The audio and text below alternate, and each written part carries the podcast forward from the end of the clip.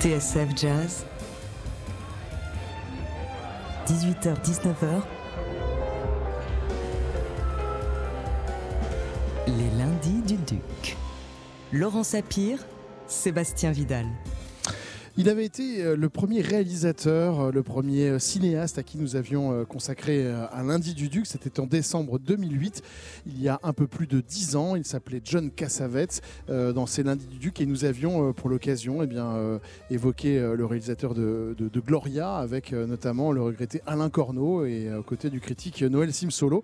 On était encore à ce moment-là dans une période où Cassavetes était adulé, cité par toute une génération comme gage d'indépendance et de liberté, jusqu'à d'ailleurs choisir un certain Charles Mingus pour la BO de son premier film Shadows. Est-ce que tu peux juste me remettre comme c'était le son? C'est absolument horrible ce que j'entends dans mes oreilles, c'est épouvantable. Merci beaucoup, c'est super sympa. On, me fait des essais de voix en même temps que je suis en train de parler, donc je suis absolument désolé. Et là, je peux vraiment, je peux, tu m'as coupé la chic. Bref, merci beaucoup. Voilà, on a eu depuis l'impression d'une sorte de purgatoire, euh, moins de reprises malgré les retours en salle mercredi prochain de Love Stream, son dernier film, moins de sorties DVD, moins de commémorations également, euh, alors que hier, dimanche, était justement le 30e anniversaire jour pour jour de la disparition d'un cinéaste pourtant intemporel qui a donné corps aux fêlures de nos âmes avec une fièvre et une intensité magnifiée notamment par sa compagne, la sublime comédienne Jenna Rollands, ainsi euh, que par une série de films inoubliables. On cite euh, Shadows, hein, bien sûr Gloria, mais il faut aussi mentionner Faces, Husband, une femme sous influence ou encore Meurtre d'un bookmaker chinois. Quatre invités pour essayer ce soir de transmettre la légende Cassavetes. Euh, tout d'abord, un regard féminin sur cet univers, celui de euh, Sophie Solini. Vous venez tout juste de faire paraître aux éditions Séguier L'impossible Monsieur Cassavetes, un ouvrage destiné, selon vos propres termes, hein, au grand public et au moins de 30 ans. On en parlera. Euh, Sophie Solini, vous partagez votre passion pour le cinéma à travers plusieurs contributions journalistiques, mais aussi sur votre blog. Ça s'appelle Another Film, Another Planet. Avec nous également le journaliste, éditeur, scénariste, réalisateur Doug Edline, auteur bah, d'un ouvrage de référence sur Cassavetes, s'appelle Cassavetes Portrait de famille. C'est paru chez Ramsey il y a une quinzaine d'années. Vous avez écrit avec Dominique Cazenave. Puis vous avez également euh, euh, tiré un documentaire qui s'appelle Anything for John, puis diffusé sur Canal Plus dans les années 90. On est évidemment très heureux de vous avoir à nouveau autour de cette table, mon cher Doug. Et puis euh, deux frangins, musiciens et cinéphiles, Damien et Maxime Fléau. Damien joue du saxophone, Maxime est à la batterie. Ils sont tous deux originaires de Saint-Malo. Ils font partie du groupe Festen, un quartet bien branché d'ailleurs sur le 7e art, à l'instar de leur album le plus récent qui s'appelle Inside Stanley Kubrick, paru chez Laborie Jazz.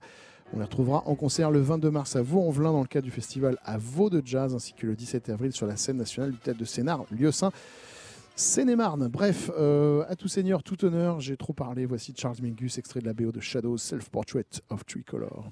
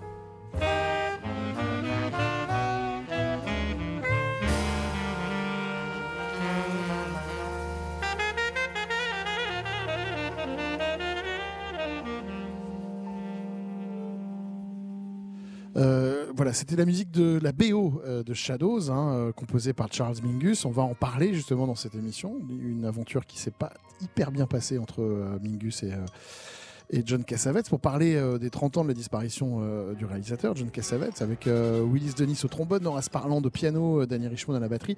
Je crois que c'est Self-Portrait in Tricolor et non pas Self-Portrait of Tricolor comme c'est indiqué sur ma petite fiche. mais c'est corrigé. Voilà, autour de cette table, tout plein d'invités pour parler de, John Cassavetes. Je voudrais commencer avec vous, Sophie Solini. Vous êtes l'auteur de ce, de ce livre qui s'appelle L'impossible Monsieur Cassavetes. Euh, elle, est, elle est réelle, cette impression de purgatoire pour Cassavetes depuis 10 ans Bonsoir. Oui, euh, oui. Cassavetes, euh, il, est surtout, euh, il est surtout connu dans les, écoles de cinéma et, euh, par les, les, les, cinéphiles purs et durs. On peut dire que le grand public ne le connaît pas beaucoup. Et même ceux qui vont au cinéma et qui sont cinéphiles ont en général vu euh, un ou deux films. En général, il y a Gloria et Une femme sous influence, mais ils connaissent pas grand-chose en fait euh, de Cassavetes. Donc, euh, avec ce, livre, c'est une sorte d'introduction à l'œuvre de Cassavetes. C'est pour justement essayer de le remettre un petit peu dans, dans, dans l'actualité avec ce côté extrêmement moderne qu'il a. Ce que je disais en, début d'émission, l'envie de parler aux moins de 30 ans oui, aussi. Alors bon, effectivement, on va dire que les moins de 30 ans connaissent pas non plus euh, d'autres grands cinéastes, hein, ça c'est sûr. Mais je pense qu'ils pourraient être intéressés par celui-là plus que les autres. Je trouve qu'il y a un côté tellement moderne que, et puis euh, c'est un, type tellement courageux, un artiste tellement courageux qui est un, qui est un modèle euh, du genre que je trouve que ça pourrait parler à cette génération. Pourquoi impossible, Monsieur Cassavetes bah, C'est euh, pour plusieurs choses. D'abord parce qu'il a une personnalité, il a un tempérament euh, effectivement impossible.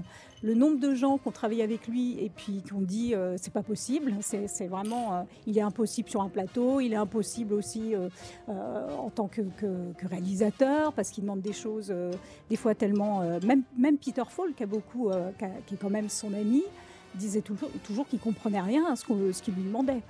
Et comme il demandait aucune, à chaque fois qu'il lui demandait une explication, Cassavet disait c'est à, toi de la trouver, c'est à toi de créer ton personnage, c'est toi qui comprends ton personnage mieux que les autres. Moi, je connais moins ton personnage que toi, donc tu, tu dois le trouver. C'est assez déstabilisant. Donc c'est quelqu'un de, de, ouais, de pas facile, quoi, on va dire. Et je pense que Gina Roland, elle n'a pas dû euh, rigoler tous les jours. Impossible, Monsieur Cosette. C'est pas aussi parce que la genèse de ces films est, est, compliqué. Aussi, on, a, on, a, vraiment euh... le sentiment à chaque fois que ouais. c'est chaque film à l'arrache. Tout est compliqué parce qu'il n'a pas d'argent, parce que l'indépendance a un prix et qu'aux États-Unis il n'y a pas d'avance sur recette, donc il faut trouver un moyen de, de, de de, de, comment dire, de trouver de l'argent pour financer les films. Mais je, je crois qu'encore pire que tout, c'est même pas le fait d'avoir de, de l'argent pour tourner les films, c'est la distribution qui a toujours euh, posé problème. Je pense que Dou peut être euh, assez d'accord avec moi euh, là-dessus.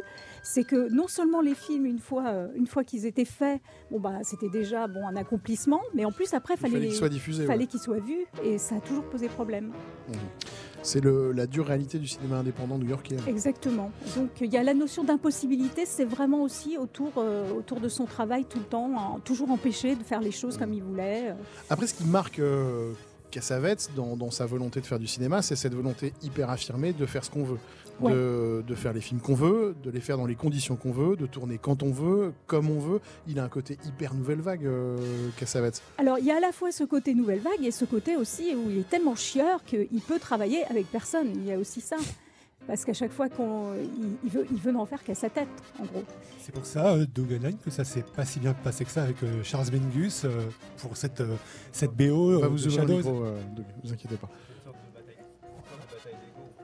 On va vous ouvrir le micro. Le 1, il est, euh, il est là, le 1. Il est là. Donc on rappelle que Charles Mingus est le premier. Violet, c'est le 3. Attends, attends, on va, on va trouver un micro qui marche. Ça doit exister. Le troisième, ah, celui-ci a l'air de fonctionner. Ouais, voilà. Voilà la preuve que c'est vraiment du direct cette émission, c'est béni. Euh, on parlait de Mingus, oui, bah oui, c'est un aussi gros ego que Cassavetes. C'est quand même quelqu'un d'extrêmement euh, mégalo, avec une personnalité euh, très très assurée, euh, qui sait exactement lui aussi ce qu'il veut faire et ce qu'il veut pas faire, et puis qui, je pense, par certains côtés, un peu paresseux, tout en étant perfectionniste. Donc du coup, bah, les deux arrivent à un moment, une ça rencontre existe, arrive à un moment. Oui, je crois, oui, ça, ouais. ça me paraît pas incompatible. En tout cas, dans le cas de Mingus, ça a l'air d'être un peu ça. Ouais. Alors qu'est-ce qui se passe? Bah, Au départ, il veut Miles Davis, pour faire la, qui est, qui est la, star du moment en jazz ultra moderne, disons. En gros, il veut faire en 56, hein, on est entre 56 et 58. Quoi. Il veut, voilà, il veut, il veut une BO impro avec beaucoup de feeling et quelque chose qui colle bien au côté euh, faussement improvisé de, Shadows, qui n'est pas tout le temps improvisé comme, comme on le croit. Mais voilà. Et donc il se dit bon ben Miles Davis sera parfait. Puis en fait Miles Davis part signer chez la Columbia et, prend un gros contrat et du coup il se retrouve avec euh, euh, l'impossibilité de le faire travailler. Donc il pense à Mingus qu'on lui a conseillé que l'émission de radio de Gene Shepard où il est passé euh, a fait un sondage pour dire qui devrait faire la musique du film. Et bon, puisque c'est là qu'il a fait un peu financer son, film, dans l'émission, on dit ouais, Mingus est formidable, c'est lui qui devrait le faire. Donc il contacte Mingus qui commence à le faire, euh, le faire traîner, lui dire oui, on va le faire, mais bon, c'est compliqué. Euh, bon, voilà, j'ai besoin de temps. Et Cassavetes pense qu'en trois heures, ils vont plier la, la, la, bande son du film, quoi, qu'ils vont faire deux fois plus de musique improvisée la durée du film, donc ça suffira. Et puis en fait, euh, au bout de trois heures, euh, Mingus a enregistré deux minutes de musique qu'il estime valable. Et donc euh, il faut à peu près deux ans à Mingus pour terminer la, bande du film. pendant ce temps-là, Cassavetes lui-même est en train de refaire, retourner des scènes de Shadows. Il y a donc deux versions de Shadows. Il y en a une où il n'est pas content du résultat, le, son est pourri, on n'entend rien, on comprend pas ce que disent les comédiens. Il n'y a pas eu de, conservation non plus des, du son des différentes prises, donc ils sont obligés de, refaire un bon paquet du film presque une heure de film euh, nouveau, euh, alors qu'ils avaient tout, tout, terminé. Donc ça prend là aussi deux ans. Pendant ce temps, la Mingus compose. Puis finalement, Cassavetes trouve que c'est tellement long qu'il appelle Shafi Hadi, qu'il a rencontré dans le groupe de Mingus et qu'il trouve euh, formidable. Et il lui dit Bon, bah, Shafi, est-ce que tu peux, toi, compléter, fais-moi quelque chose? Et donc, finalement, ce qu'on entend dans le film n'est pas la musique de Mingus composée pour Shadows. Il y en a des morceaux, mais des parties, disons, deux morceaux. Mais c'est autre chose. C'est plutôt du Shafi Hadi que du Mingus, d'ailleurs. Voilà, mais il y a quand même un magnifique, on en parlait, solo de contrebasse au début qui lance la scène à Times Square. il y, a des moments euh, mélodiques merveilleux dans cette euh, musique il faisait tout à l'arrache comme ça. C'est quand même, on oscille quand même entre, le, entre la volonté de, un peu nouvelle vague de faire les films euh, facilement et puis euh, être obligé de refaire le film parce qu'on n'a pas les bonnes prises de son, c'est un, c'est un poil, un poil pas très pro. C'est pas, mais... pas, hyper pro, quoi. Mais je crois que c'est très différent. Moi, je n'aime pas trop quand on compare Cassavetes à la Nouvelle Vague parce que pour moi, c'est des, des choses totalement différentes et le, milieu social d'où viennent les gens qui font les D'ailleurs, la, Nouvelle Vague, euh, pas, la Nouvelle Vague n'aime pas Shadows.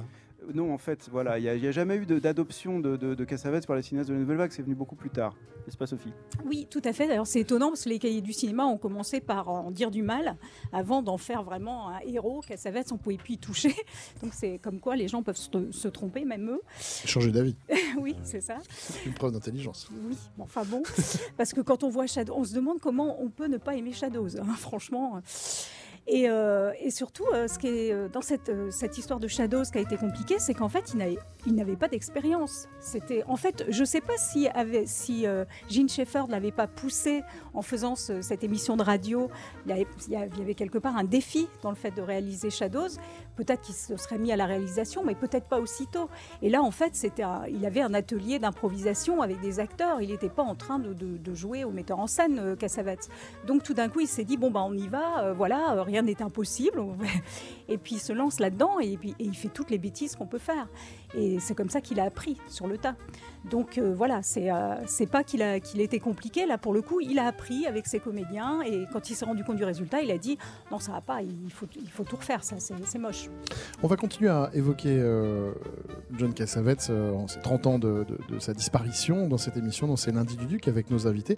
Le temps de marquer une toute petite pause et puis on retrouvera la musique d'Elmer Bernstein, c'est le thème évidemment de Johnny Staccato dans lequel John Cassavetes jouait un pianiste de jazz sans sous, échangeant sa carte syndicale des musiciens contre une licence de détective privé. On en parle évidemment dans un petit instant.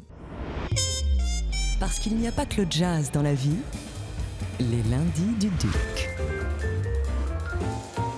Laurent Sapir, Sébastien Vidal.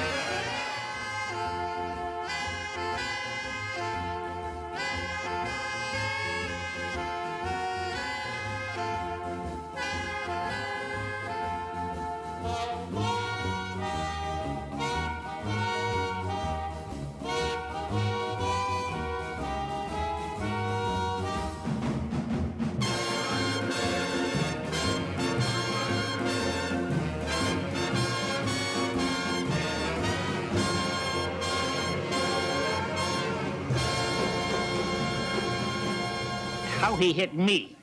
Because every time I saw his, one of his movies, I would always feel that same trademark coming through.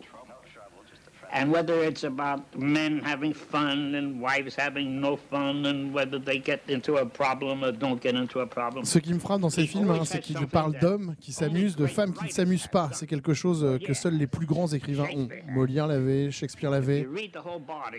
Si vous regardez leur œuvre, vous verrez que derrière il y a un cœur. Je ne veux pas dire un cœur sensible, mais un cœur qui vous fait réagir, qui vous fait vous souvenir et qui vous, vous empêche d'oublier. C'est ça que j'aime chez lui. Et ça, c'est euh, la voix de Samuel Fuller qui parle de, John Cassavetes euh, dans votre documentaire, euh, Doug, hein, Anything for John. Vous vous, abondez. Oui, ils étaient très amis en fait. je ne sais pas si beaucoup de gens le, le savent, mais Fuller et Cassavetes ont été très proches. Et Cassavetes avait un petit peu des mentors euh, comme ça de, cinéma classique américain. Il y avait Don Siegel et il y avait aussi Fuller. et à, certains moments, Robert Aldrich. Voilà. Bon, c'est des gens dont il faut aussi continuer à voir les films. Il n'y a pas que Cassavetes. Et alors, cette remarque sur, euh, qu'il fait, elle est, mortelle. Quoi. Il fait des films sur euh, des hommes qui s'amusent des femmes qui s'amusent un peu moins. Des femmes qui s'amusent un oui, peu moins. Oui, il fait référence à, Fesseuse, qui est, un, qui est le film où effectivement on a le, malaise du, des, femmes au foyer américaines de la, de la, classe moyenne, qui était finalement celle que Cassavetes connaissait le mieux.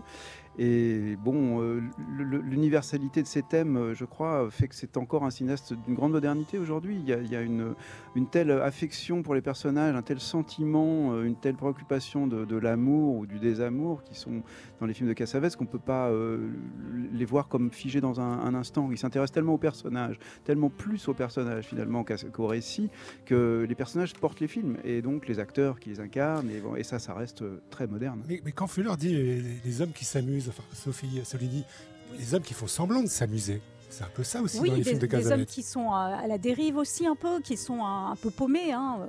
Les, euh, oui, oui, ils sont pas mieux placés que les femmes finalement. Et puis, euh, et puis en même temps, on voit que Gina Rollins, euh, par exemple dans Gloria, elle lui donne un rôle de femme forte. Il n'y aura pas toujours que des. Puis même dans, Love Stream, elle, est, elle est assez, assez drôle. Il y a des moments où elle est, elle est vraiment drôle. Bon, c'est vrai que c'était le début, c'est Facey surtout qui a, qui a, laissé ça. Mais bon, Husband, c'est vrai qu'ils sont tous à la dérive. On n'a pas l'impression qu'ils s'amusent vraiment. Ils sont juste peut-être un peu plus libres. Ils sont plus libres, c'est sûr. C'est sûr plus à l'image de cette société. En tout cas, ils croient euh, qu'ils sont libres. ils, ont l'impression d'être un peu plus libres. Leur, liberté n'est pas euh, non plus. Euh, parce que Cassavetes, on a tout le temps l'impression quand même que ces personnages sont enfermés dans un espèce de, de conformisme dont ils, essaient de sortir. En tout cas, c'est le thème de tout le temps. Euh, chez lui, c'est euh, ne pas se laisser enfermer dans quelque chose. C'est pour ça que les personnages de Cassavetes sont toujours à la frontière de la folie, sont toujours un peu différents.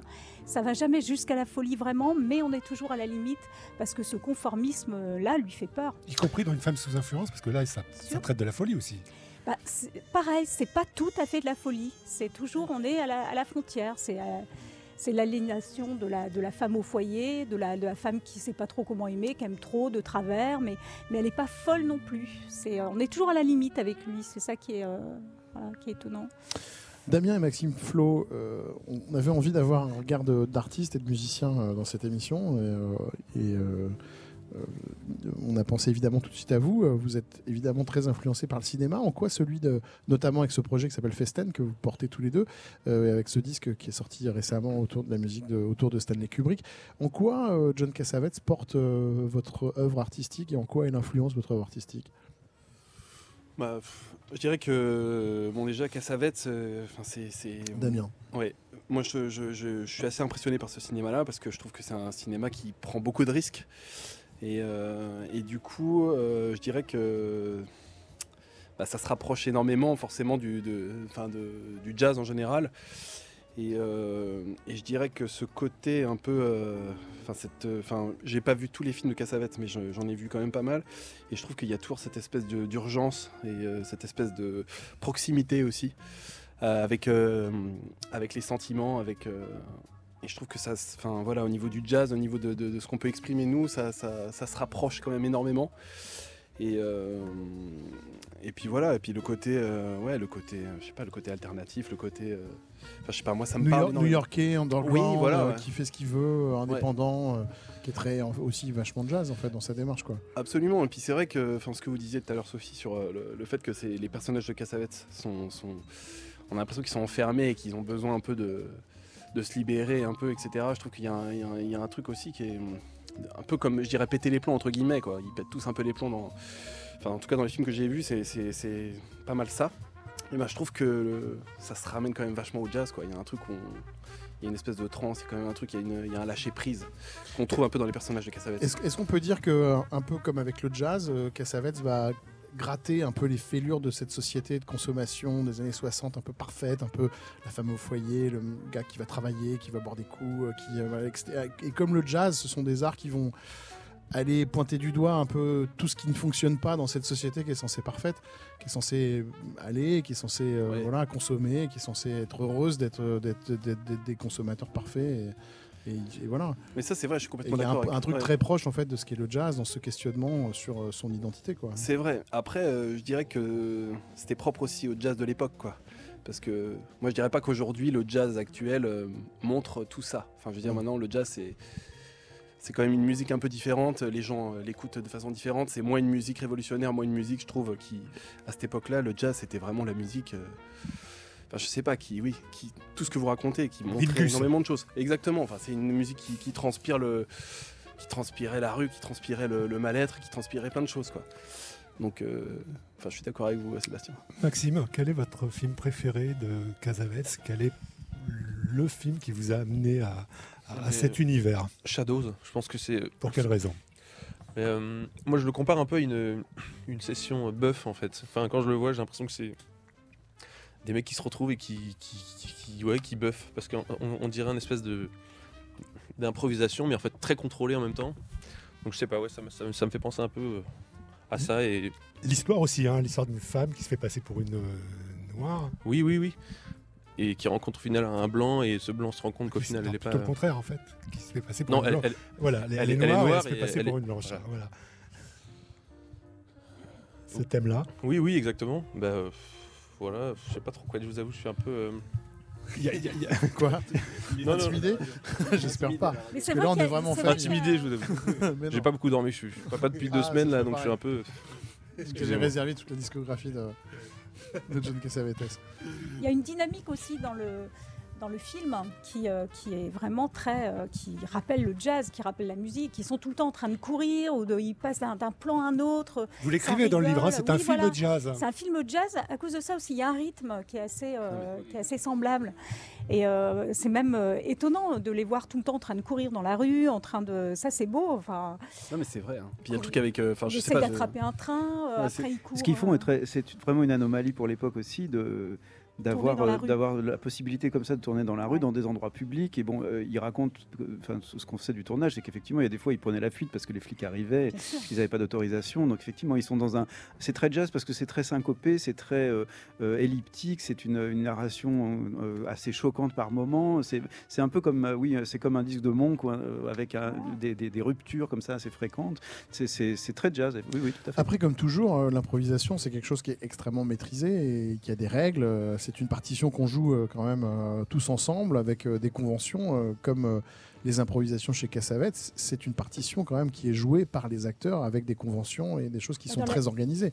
C'est pas du tout, euh, c'est pas du tout le bordel. C'est peut-être là que Cassavetes n'arrive bah, pas à parler avec Mingus. Voilà, et c'est aussi probablement là qu'il a, il s'est rendu compte en, voyant la, première version de, Shadows qu'il n'avait pas suivi les bonnes règles pour l'improvisation, ce, qui a, ce qui a fait qu'il a, il a refabriqué une, une, heure du film sur une heure et demie. Donc pour le faire là, peut-être selon les règles qu'il avait choisies et qui étaient celles qui lui paraissaient plus, plus convenables, peut-être comme, comme on improviserait un, long solo. Quoi. Ouais, c'est vrai, mais d'ailleurs, enfin, c'est Shafi Adi, hein, je trouve qu'on qui, est surtout la voix du, la voix musicale du film. Quoi. C'est lui qu'on entend improviser le plus, et notamment là quand ils sont dans Central Park là. Il y a tout cette espèce de, monologue de Shafi Adi qui est complètement hallucinant, je trouve. Damien, euh, Damien Flo, vous en préparant cette émission, vous, vous, avez utilisé un autre terme musical d'une certaine manière à propos de Casavets. Vous parliez d'une symphonie de visage. Qu'est-ce que vous entendiez par là? Ouais, bah, c'est, je sais pas, c'est le, c'est ce, mot-là m'est venu quand euh, justement euh, Faces. Je trouve que il y a un truc, ce que je trouve hallucinant dans ce film, c'est vraiment la proximité, enfin, ou euh, la proximité de la caméra avec tous ces visages, quoi. Enfin, je veux dire, le film, on est, c'est presque étouffant à la fin de, d'avoir constamment ces visages. Et, et, je trouve que ouais, il y a un côté, parce que y a un côté, je sais pas, il y a un côté très musical, je trouve, mais Mais voilà, je sais pas, ça m'a fait penser. J'ai trouvé que le terme symphonie de visage, euh, ça collait avec, euh, avec ce film. quoi. Après, peut-être que les, les- les spécialistes de Cassavetes. euh, Sophie? Oui, non, mais tout à fait, tout à Les fait. plans le- serrés, c'est- très impressionnant quand on, quand on voit Faces, euh, les plans serrés comme ça. À part Sergio Leone, euh, des fois, qui a, qui a- qui a pu faire ça, euh, je- il y a très peu, peu de films, on voit les, les- les visages d'aussi près euh, et qui montrent autant euh, l'âme en fait des, des- des personnages. En fait, la, la caméra euh, se rapproche tellement qu'on voit, on voit leur âme. Ça, Ouais, c'est- puis c'est, enfin, je sais pas, il y a un truc un peu content parce que je trouve que Kubrick, euh, par exemple, pour prendre l'exemple, lui, il le fait aussi, mais il y a toujours un, il y a soit un dézoom, soit un zoom à chaque fois. Je sais pas si vous voyez un peu dans ses films. Là, je trouve qu'il y a un truc où on est vraiment, on nous met les visages dans. Oui, il y a un côté brutal Ouais, dans, le- carrément. dans- dans- dans la Mm. façon de faire. C'est une agression presque. ouais. Ouais, Mm. mais voilà. Je fais un peu ça chez Orson Welles parfois aussi. Euh, tout à l'heure, Sophie, euh, vous parliez du côté chieur de, de euh, et en même temps, c'est quelqu'un qui a un sens de la famille, qui a un sens de, de l'amitié. Enfin, je m'adresse à, à, à Doug Headline parce que c'est c'est l'un des- c'est un peu le cœur de ce que vous avez essayé, Doug, de, de Ouais, mais mettre en- crois- il, il reçoit des amis, les familles des amis, c'est des brunchs permanents chez lui. Il y a, il y a quand même un. Il y a quand même une vraie une smala Cassavetes. ça. Il y a- Et là, c'est forcément le mec doit être agréable pour que. Bon, c'est un grec, hein, je ne faut pas l'oublier. Donc les Grecs ont le sens de la famille, euh, c'est très important pour eux, ils sont très proches de, de leurs amis, etc. Et Sophie dira exactement la même chose que moi. Je pense, c'est-à-dire que quand on voit les films de Cassavetes, on, a, on, ressent une espèce de, euh, d'urgence de se rapprocher de son conjoint, de la personne avec qui on vit, de, de ses parents, de ses enfants, de ses amis. Voilà, ça communique ça en fait. Parce que dans sa vie, il était comme ça. Je veux dire, c'est évident qu'il a, même s'il, s'il était très manipulateur, qu'il a emmené tout le monde avec lui dans des aventures complètement improbables. Pour ça, ce titre, L'impossible, Monsieur Cassavetes, est bien choisi. C'est, c'est- c'est vraiment ça. Il a, il a emmené les gens vers l'impossible en faisant lui-même des trucs qui étaient impossibles pour lui, et il s'est rendu impossible à beaucoup de monde. Mais il était en même temps, je pense, très très aimant. Il a, je pense qu'il était très amoureux de sa femme. Je pense qu'il il adorait ses amis.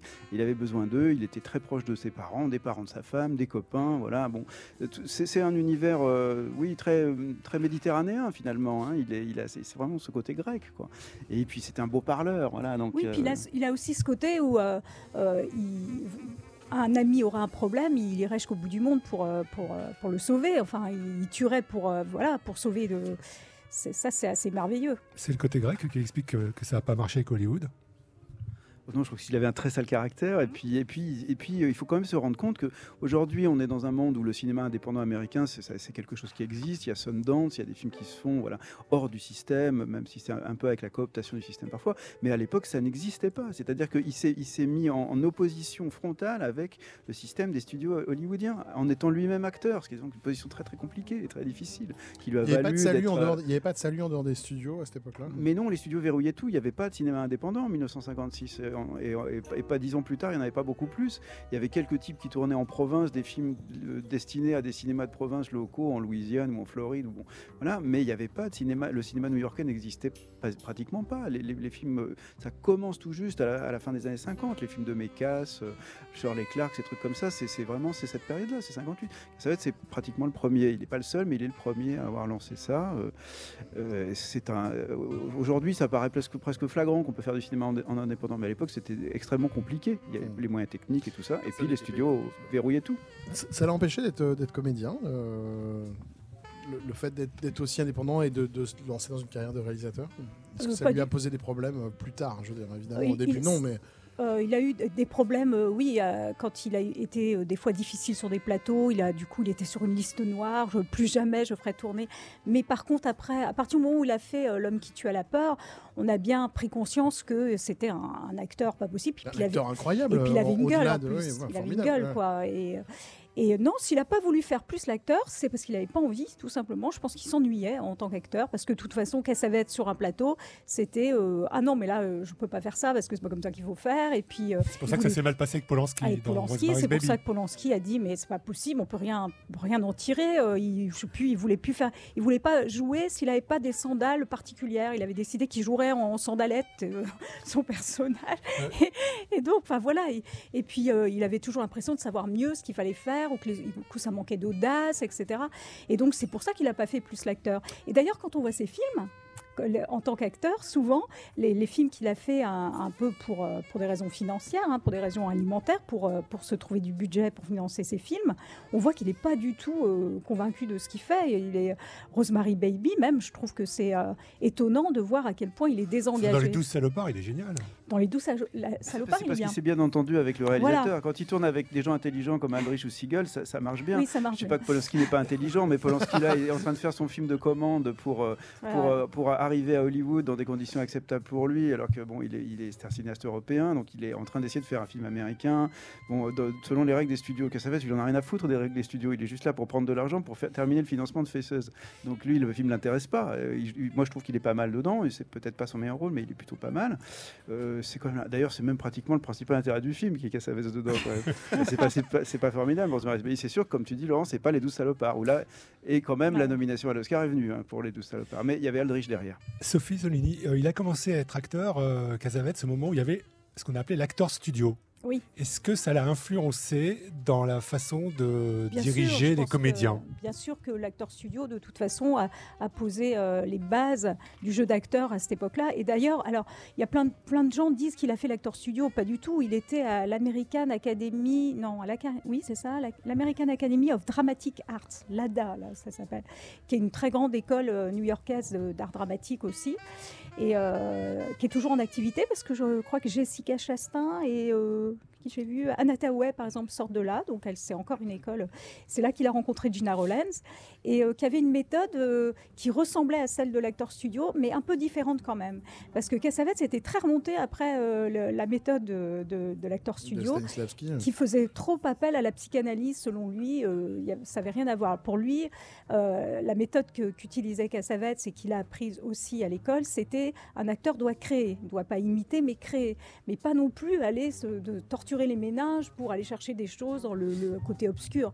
Il faut, c'est de la création pure. Voilà, ça c'était. Euh, donc c'est, ça ressemble un peu à l'acteur studio, mais c'est pas tout à fait l'acteur studio. Euh, autre thème qu'on n'a pas abordé encore dans cette émission, c'est son rapport euh, à la politique, qui n'existe quasiment pas en fait. C'est vrai qu'il ne sait pas beaucoup. Dans une période, dans une période qui est euh, au milieu de la guerre du Vietnam, des ce mouvements des droits civiques. Les critiques lui ont beaucoup reprêché de ne pas s'intéresser justement à l'actualité, la guerre du Vietnam. C'est pas son sujet quoi. Non. Tout. Non, et bon, pas que ça ne l'intéresse pas, mais que c'est pas ça qu'il a envie de, de, traiter. Quoi. Et pour prolonger, il n'y a pas eu de jonction avec le Nouvel Hollywood le nouvel Hollywood, c'est un peu revendiqué de lui, que, ne serait-ce que par Scorsese bon, et, quelques autres qui ont finalement considéré que c'était un peu la figure tutélaire du, du jeune cinéma américain. C'est un peu malgré lui que ça s'est passé, mais il n'a pas forcément voulu assumer ce, rôle, je crois, mais en tout cas, oui, on l'a pris comme, euh, en gros, c'était un des premiers indépendants à avoir euh, essayé de briser le système et faire du cinéma différemment et amener une véracité dans la manière de, raconter euh, ces histoires et de filmer ces personnages qui n'existait pas dans le cinéma hollywoodien conventionnel, en tout cas pas avant les années 60, et c'est même assez lentement que ça arrive aux années 70 où là, quand même, on commence à avoir, y compris dans des films commerciaux, des scènes de, disputes, des scènes d'engueulade, des scènes de tension qui sont très réalistes, ce n'existait pas avant. Euh, tu viens de parler de Scorsese, c'est pas anecdotique, ils ont travaillé ensemble. Enfin, Scorsese a travaillé pour Cassavetes. Il était ingénieur son, je crois, sur euh, ou assistant sur. Euh, oui, oui, je crois qu'il est passé sur. Euh, il est passé sur un des plateaux. Oui, oui. Bon, après, je, crois que surtout qu'ils ont gardé des contacts par la suite et que Scorsese venait souvent voir Cassavetes pour discuter, comme comme beaucoup de gens à Hollywood d'ailleurs. Il était, sa porte était relativement ouverte et il accueillait assez volontiers les, les jeunes cinéastes en particulier qui voulaient lui demander des conseils et le, profiter un peu de son expérience de, de bagarreur, parce que c'est quand même ça. Quand on est jeune cinéaste et qu'on démarre à Hollywood, on a envie de euh, de tout casser et, le système ne vous laisse pas faire. Et lui, comme il a passé sa vie à se batailler contre le système, ben, il était assez bon pour euh, expliquer comment on pouvait essayer de s'en sortir, pas forcément s'en sortir. Laurent Sapir, la question de, 18h47 Non, la dernière. Oui, c'est juste parce qu'on dans, dans la préparation de, l'émission, on parlait du jazz de Casavets par rapport à Shadows. Mais Damien, je crois que vous, enfin, dans d'autres films, dans les BO d'autres films, il y a, il y a aussi des, des, bandes originales, je ne sais pas si elles sont jazz ou elles s'approchent du jazz, auxquelles vous êtes euh, sensible. Euh, de Cassavetes, vous voulez dire? Oui, absolument. Euh, notamment, bah, j'avais écouté la, bande, la bande son de Gloria que j'ai trouvé hyper intéressante, celle de Bill Conti, là. avec ce côté un peu hispanique, jazz, un peu saxophone, un peu cheesy et tout, mais moi j'aime bien, qui se rapproche un peu d'ailleurs, de, je trouve du, style un peu Morricone euh, euh, à l'époque de, Intouchable, le film, euh, le film de, Sergio Leone d'ailleurs.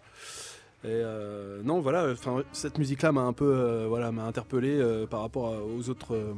après, enfin la, musique de, de Ray Brown sur Husbands, je trouve qu'il y, a- des trucs super aussi. mais je trouve que celle de Bill Conti, elle sort un petit peu, elle sort un petit peu du, du côté un peu jazz. Ouais, mais c'était plus, je pense, une bande de circonstances qui a été faite parce que euh, le, le- le film Gloria est fabriqué dans le système des studios euh, avec le, le fric et, la, et le- le- la patine des, des studios, donc contrairement aux autres films de Cassavetes. Donc je pense que Bill Conti lui a pas, lui a pas été, euh, ça n'a pas été un choix de Cassavetes, ça a dû lui être euh, lui- proposé, sinon imposé, et qu'après il a, il a essayé de travailler avec lui parce que c'était un bon musicien. Il a essayé de faire un truc bien, mais, mais c'est plus une bande classique par certains côtés. Le reste du temps, il choisit pas mal de chansons, il en compose même, hein, il en a composé pour, euh, pour ses pièces de théâtre, il en a composé bah, bah, pour Love Streams aussi. Ah oui, hein, avec, euh, Avec Beau, euh, Harwood. ouais, ouais, c'est vrai, c'est hyper En bien. fait, euh, à partir de Husband, je crois, il a commencé à travailler avec Bo Harwood, qui était un, un jeune mec qui avait un groupe de, de rock, folk rock, quelque chose comme ça. Et après, ils se sont tellement bien entendus euh, qu'ils ont travaillé vraiment, alors que Cassavetes, c'était pas du tout, euh, il était mélomane, mais il n'était pas du tout ni musicien, ni chanteur, ni quoi que ce soit. Mais il mettait quand même son grain de sel dans les compositions. Elles sont hyper bien, c'est cool. Et, ouais, a ça fonctionne super. super, bien, Mm, Il y a des- effectivement. avec, euh, beaucoup de Ouais. morceaux au piano, Ouais. assez, euh, il y a toujours pianos un peu petite tendance euh, jazzy quand même, tout le temps. euh. Ouais, un côté aussi un peu, je sais pas, j'ai trouvé un peu folk, mais un, Un peu folk, un peu chanson. euh, Ouais, ouais. Dans, euh, dans, Love Stream, dans ouais. Love Stream, il y a des chansons qui sont vraiment très très jolies de, de j'ai- écouté tout ça, c'est hyper bien. Ouais. Enfin, bon. Et c'est vrai qu'on n'en parle pas beaucoup de ce mec-là. Ouais, ouais, pour le coup, ça s'éloigne de l'univers aussi euh, jazz, quoi. Allez, précipitez-vous, euh, retrouvez la- les, les films euh, de John Cassavetes. Euh, vous pouvez les retrouver euh, en DVD. Moi, je vous conseille d'acheter les DVD parce que, je sais pas, peut-être dans 3 ans, 4 ans, il n'y en aura plus du tout. Donc, euh, mettez-les de côté.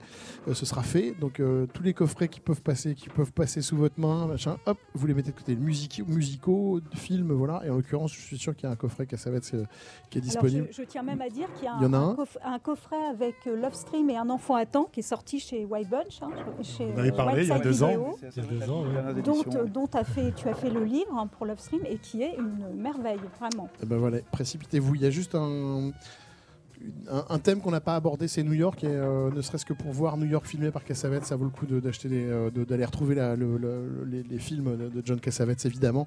Euh, New York qui tient un rôle effectivement central dans l'œuvre de Cassavetes et qui est filmé d'une façon merveilleuse. Merci beaucoup d'être venu dans cette émission, dans ces lundis du Duc. Euh, les flots, Damien et Maxime, on vous retrouve avec euh, Festen euh, et euh, ce Inside Stanley Kubrick euh, qui est paru sur le label Labori, euh, qui est une belle réussite. Et puis on vous retrouve le 22 mars à Vaux-en-Velin dans le cadre du Vaux Jazz Festival, ainsi que le 17 avril sur la scène nationale du théâtre de Sénart de Lieu-Saint, Et Sénémar même de plus Laurent Sapir. Et même plus tôt, et même plus tôt, d'après une information que j'ai eue euh, à la dernière minute. Ouais, on joue samedi. là, on joue samedi au Grand Voisin, qui est un nouveau lieu qui a ouvert à Paris il n'y a pas si longtemps que ça, alternatif, euh, hyper cool. On joue à 20h30 samedi soir. Et ben voilà, si on a vu pareil, on y sera. L'impossible Monsieur Cassavetes de Sophie Solini, c'est paru aux éditions Séguier. On vous le conseille évidemment chaleureusement. Et puis euh, Doug, eh bien, il reste euh, ce livre, Cassavetes, Portrait de famille chez Ramsey, euh, qu'on peut évidemment retrouver, que vous avez co-signé avec Dominique Cazenave, ou ce documentaire qui s'appelle Anything for John. Qui, qui est sorti en DVD ou euh Il était en bonus avec euh, Husbands, édité également par Wildside. Donc voilà, vous voilà, prendre cassettes parfait. chez Wildside, ce sont de bons DVD. Merci. On marque une petite pause. On retrouve la musique des films de Cassavetes juste après. Parce qu'il n'y a pas que le jazz dans la vie, les lundis du Duc. Laurent Sapir, Sébastien Vidal.